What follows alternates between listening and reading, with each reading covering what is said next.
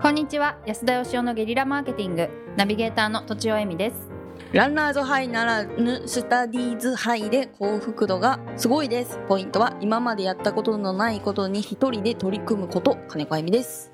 安田義雄です。で勉強してんのなんかあの、いや、勉強というよりもなんか今まで取り組まなかった動画作成とかうんうんうんのソフトをやようやくプログラミングっぽい感じに作れ、つ使えるようになってきて、うんうんうんそれがもう楽しくてしょうがないんですよな。るほどなるほどそれ仕事にすればいいじゃないですか仕。事にしししようと今企んでるところで動す画制う作ん動画制ニーズあり作そそうっすそうっすやっとその目的だったモーショングラフィックスができるよううに そうか なってきてるんでよかったよかった はいはい頑張りますはいはい、じゃあ、うん今日のご質問。ご質問ですか質問漫画 の楽しさって何です かとかそういう感じざっくりしてます ねそ。うですかねあの、えー、何でしたっけなんていう漫画でしたっけ約束のネバーランド約束のネバーランドはいが面白いって言われて、あ僕も読んだんですけど、はいうんまだまだ全部読んでないんですけ何ど、巻ぐらいですか何巻かな10巻ぐらいじゃないかな。おおおお結構私と同じぐらいかもでまあまああの思ったんですけどね、はい東京グールとかもそうなんですけどあー人間を食べる漫画ってねうん最近すごい多くて。うんなんかそのなんて言うんでしょうねその SF チックなゾンビみたいなそのなんか怖いホラー的なもんじゃなく、うんうんなんかこうちょっと哲学チックなはいところがあるじゃないですか、うんはいつまりそのなんか人間がやってることってうん実はすげえひどいことやってんじゃないのみたいな、うんうっんていう風になんかだんだんとこうね、なってきたからああいう漫画が増えたのかなと思ってですねうんあそうなんですかねと思うんですけど僕はあの前から言ってますけどあの今ねクジラ問題とかありますが、はいうんいずれあの多分家畜とかをですね食べれなくなるんじゃないかなっていううんそれはあの良良心的にねうんな気るほ持どち悪くなっちゃうっていううんへー牛とか豚を育てて食べること自体が気持ち悪くてできなくなる時代が来るんじゃないかなって気がするんですけどうんうんうんうんうんあまりに普段の生活とその動物たちがこう生きてる場面がなんかかはい、離れすぎてますよね。そういう離これとてでまねすすまあだからそういう部部分のなんか動画とかははいうんあんま表に出さないようにねしてるっていうか残虐なまあ、命なんで、うんなんかあの必ず命をい食べて生きてんだっていうじゃあ植物は命じゃないのかって言い出したらキリがないんですけど、うんまあ植物も命なんですけどなんか明らかにそこはどっかでこう線引きがあるような気がしますねそうです罪悪感に。うんうあ んのアヒルさんのはカモカモのカモのい、カモとアヒルは違いますけどね。フェフェラフォアグラフォアグラフェラがもう似てるね 確かにフォアグラを作る動画を見てそれが食べれなくなりましたねそういえばあれえぐいよねえぐいっすね、うんうん、う無ん理、やり餌食べさせるやつね。はい、でもその約束のネバーランドでは、はいなんかいわゆるこう健康的にすくすく育った子供たちとうんあとそあなんか全然動けないでうんあのブロイラー的なね。そうブロイラー的なうんうんうんあのし農園で育てられる子どもたちがうんいて、で結局どちらが残虐かっていうと、うんで主人公はすくすく育った方じゃないですか、はいはいはいそちらも結局残虐じゃんってうんうだんから私は思ったんですけどね、つまり話しがいもそう残虐だと。そう、うんと思いましたそ確かのに自分に自分にこうね主人公みたいにこう置き換えられると、うんなんか今幸せだ幸せに育ててるって言いつつ若くして殺しちゃうんでしょみたいな最初からお前はハムなんだって言って育てた方う がんいいとそこそこね、なんかやっぱ名前とかはねつけないっていう人もいるじゃないですあか、あはいはいはやっぱい名前つけちゃうと可愛くなっちゃうんでっていう、うんうんうんなかなかだからやっぱこう結構罪なうんブラック企業みたいなとこがあってやっぱ利益出すためにはちょっとこう誰かにしわ寄せがいくうんうんうんひどいことをやらなきゃいけない事業とかってねだんだんとこうなくなってきたじゃないですかやっぱそれじゃダメだよねみたいなんで、うんやっぱだからそういう意味ではなんかちょっとこう家畜を飼ってなんか食べちゃうってなかなかやっぱり冷静に考えたら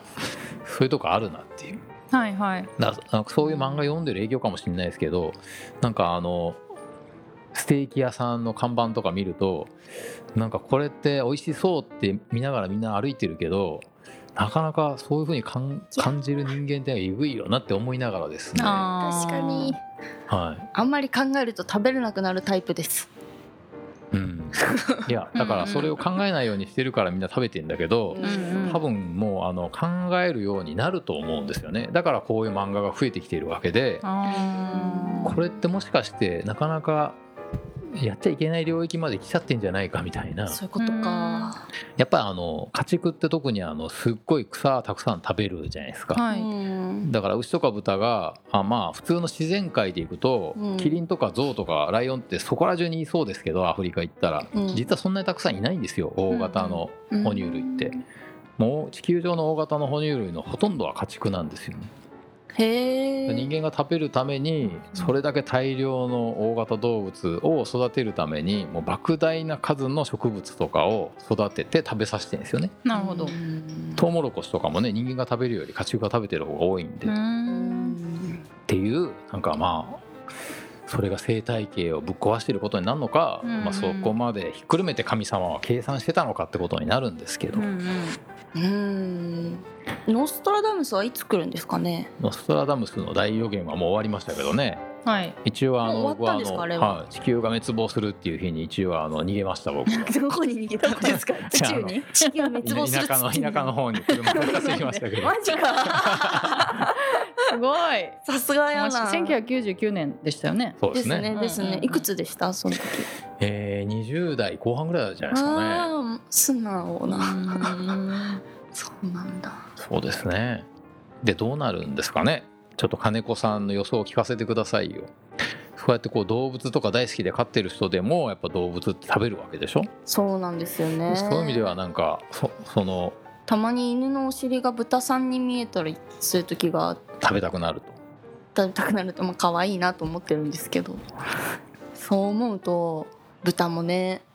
食べれなくなりそうな気がしますなんかそれも含めて命をいただいてることをありがたいからこうねいただきますとかごちそうさまでしたって言うんでしょうけど、はいはいはいなんかあのありがたがって命をいただくべきなのかだって手が届かないじゃないですかスーパーに売ってるたくさんのもう多分きっと明日には賞味期限が切れてなくなってしまうやつをうん自分でありがたく全部買い占めるわけにいかないからだじゃなんかこうしゴミになっちゃう豚さんもいるわけですよねなんかそれはなんかどうやってありがたく召し上がるありがたくこう自分の気持ちをそこに乗せればいいのかわからないなと思いますけどまあ、その自然の摂理でいくとねうん人間が食べなくても死ぬわけだしまあそ言うったらその何て言うんでしょうバクテリアとかには必ず食われるわけなんでうん死ぬってことはねだけどなんかやっぱりこう人間がやってることはちょっとその範疇に入ってない気もするんですよね。うんんなんかでも大きな世界の流れからするとだんだんとやっぱこう肉食べない人増えてるじゃないですか代用肉とかが増えてて、あーはういんやっぱりなんかそのあ知能がこう発達すればするほどなんかこう肉を食えなくなってくんじゃないかって気が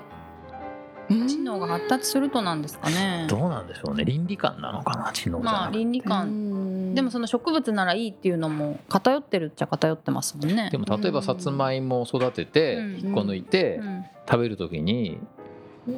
ほんのちょっとでも申し訳なさがあるかっていうとないですよね。ない、うん豆苗とか育ててますけど一切ないですね。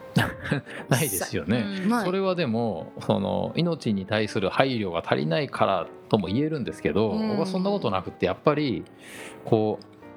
やっぱり罪悪感とかって結構持って生まれた重要なセンサーなんじゃないかって気がして、あうーんやっぱやっていいことと悪いことはまあ自分の体の反応を見りゃ分かるんじゃないのかなって気もするんですよね。へへーー私は結構社会に言われてみたいな大きいのかなと思いますけどねなもんかあー弟になんかこ家族でご飯食べてる時に「もう死ねや」とかって言ったことがあってその時めちゃくちゃにボロクソに怒られたんですよあー親から。うんうんほうそれからなんか「あ死ねはダメなんだ」って思うようになったりとうか、んうんうん死になさいぐらいに、うちの子も言ってましたつまり人を殴っちゃいけないっていうのはうん言われるまでわからないと、あでもそうかもしれないね。うんうんだから罪っていうのは人から言われて初めて分かるんだって言ってましたねうん上の子が言ってました、教えてまあ、もらまあわでもな罪っいていうのはで人間が勝手に規定したもんですからねだから罪悪感もそうだって彼は思ってるみたいですけどね、えーじゃあちょっと罪悪感の結論を 結論土尾先生に結論ですお願かはい罪悪感はやっぱりこう社会のルールありきというかうんそじゃあう社会のルールが変わりつつあるからだんだんと家畜を食べなくなるかもしれないってことなるなほんでどすかねねそういうことあるかもしれないですねはい、はい、ということで本日は以上ですありがとうございました、ありがとうございました本日も番組をお聞きいただきありがとうございました私たち3人でギブの実験室というオンラインサロンを始めることにしましたキャンプファイヤーファンクラブというサービスで募集をしていますので参加したい方はキャンプファイヤーで検索するか境目研究家安田義雄のホームページ安田義雄 .com からお申し込みください来週もお楽しみに